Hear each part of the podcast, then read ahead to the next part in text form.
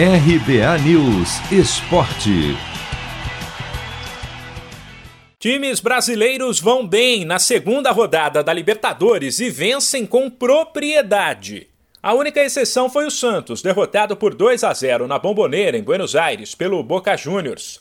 É verdade que a missão do Peixe era a mais complicada, pelo tamanho do adversário e pelo fato de a partida ter sido fora de casa. Porém, o Santos também era quem mais precisava vencer, até porque estreou na Libertadores com derrota na semana passada em plena Vila Belmiro. O auxiliar Marcelo Fernandes, que assumiu o time de maneira interina após a saída do técnico Ariel Holan, avaliou que o Santos fez um bom primeiro tempo, mas que sofrer um gol numa cobrança de escanteio no comecinho do segundo foi decisivo. O primeiro tempo nosso foi muito bom, a equipe exportou muito bem. Fomos para o intervalo, deixamos, ajustamos aquilo, aquilo que precisava. A equipe correu muito, batalhou muito, jogou de igual para igual.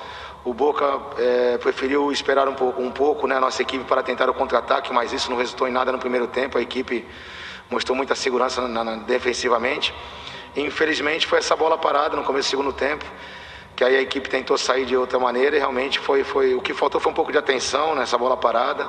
Foi o que eu falei lá dentro para eles, entendeu? Para que a gente não, não sofra mais esse tipo de golpe, porque é duro, porque você dá tudo de si dentro do, do, jogo com a bola rolando e infelizmente toma um gol de bola parada. E isso realmente afeta muito, ainda mais numa equipe que está numa sequência que não está tendo muita sorte na sequência do, da competição. O Atlético Mineiro, com o show do atacante Hulk, que depois de reclamar da falta de oportunidades no fim de semana, entrou durante a partida e fez dois gols, venceu o América de Cali em casa por 2 a 1.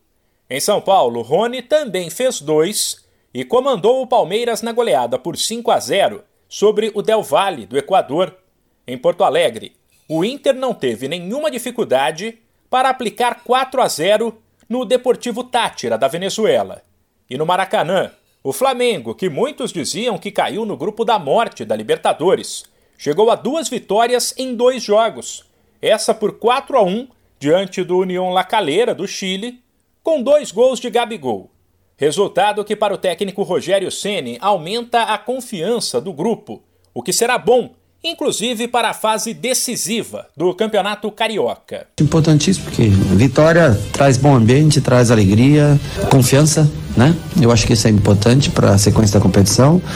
Ah, nós fomos a seis pontos, a LDU tem quatro pontos. Nós precisamos agora no jogo fora de casa, precisamos continuar bem nessa competição e voltar agora as atenções para o Campeonato Carioca, né? Tentar levar o Flamengo, é, além de conquistar a Taça Guanabara que nós conquistamos no último jogo, nós temos que tentar levar novamente o Flamengo a uma, a uma final de Campeonato Carioca. Nesta quarta-feira tem mais Brasil em campo na Libertadores.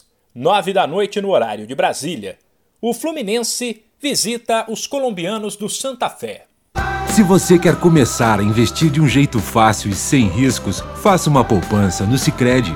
As pequenas economias do seu dia a dia vão se transformar na segurança do presente e do futuro. Separe um valor todos os meses e invista em você. Poupe com o Sicredi, pois gente que coopera cresce. De São Paulo, Humberto Ferretti.